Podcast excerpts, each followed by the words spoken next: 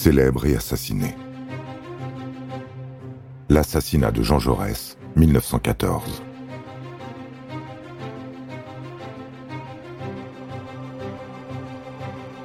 Le 31 juillet 1914, fondateur et directeur du journal L'Humanité, entraîne ses journalistes dans un café pour dîner.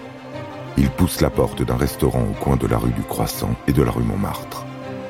Le café du Croissant est bondé, mais le patron leur trouve une table près de la fenêtre donnant sur la rue. Jaurès est un habitué, on peut pousser les meubles pour lui. La chaleur de cet été 1914 est accablante. Les fenêtres sont grandes ouvertes. Jaurès s'installe dos à la rue, dont il n'est séparé que par un rideau. Les conversations vont bon train, et le sujet numéro un est bien sûr l'inévitable guerre qui se profile. L'Europe est au bord du gouffre. C'est pour préparer l'édition du lendemain que Jaurès et ses collaborateurs se retrouvent au Café du Croissant. Il faut tout faire pour s'opposer à la guerre. L'attentat de Sarajevo du 28 juin 1914 a plongé toute l'Europe dans une importante crise diplomatique.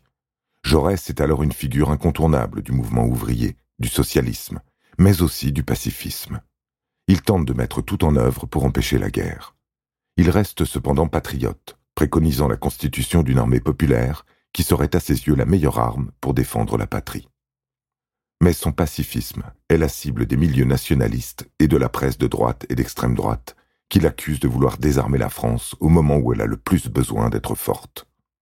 Depuis de longs mois, voire des années, la presse nationaliste et les représentants des ligues patriotes se déchaînent contre les déclarations pacifistes de Jaurès. Ils le désignent ouvertement comme l'homme à abattre, en raison aussi de son engagement passé en faveur d'Alfred Dreyfus. À 21h40, un homme qui se trouve dans la rue s'approche de la fenêtre ouverte et tire deux balles dans la tête de Jaurès qui s'écroule, mortellement blessé.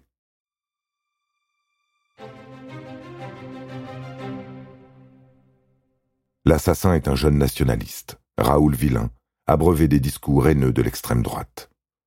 Il s'enfuit, mais Tixier, un collaborateur de Jaurès, le suit et le rattrape. Il lui donne un coup de canne permettant l'attente de l'arrivée de la police. Raoul Villain est arrêté. La foule l'insulte, le frappe, lui crache à la figure. On réclame sa mort. Interrogé, il déclare avoir tué le leader socialiste pour l'intérêt de la France. Un médiocre vient d'entrer dans l'histoire. L'assassinat de Jaurès a un retentissement considérable. Il symbolise l'échec de l'opposition à la guerre. Deux jours plus tard, quand la mobilisation générale est décrétée, nulle opposition, nulle grève ne l'entrave la gauche rallie l'Union sacrée.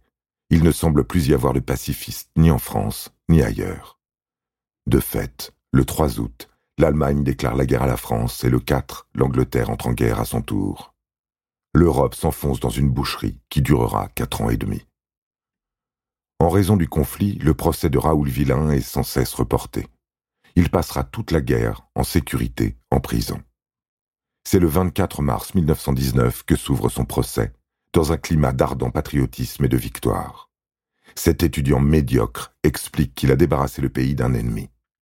Après cinq jours de procès et trente minutes de délibération, Raoul Villain est acquitté le 29 mars 1919 par onze voix sur douze, un juré ayant même estimé qu'il avait rendu service à sa patrie. C'est l'épouse de Jaurès qui sera condamnée à payer les frais du procès. La justice française estime donc que l'assassinat de Jaurès n'est pas un crime. Pour échapper à la haine du monde ouvrier, Raoul Villain s'exile en toute liberté à Santa Eulalia sur l'île d'Ibiza aux Baléares. Peu après le début de la guerre d'Espagne, le 17 septembre 1936, les républicains l'exécutent pour espionnage au profit de l'armée franquiste. Fin sans gloire d'un triste cire.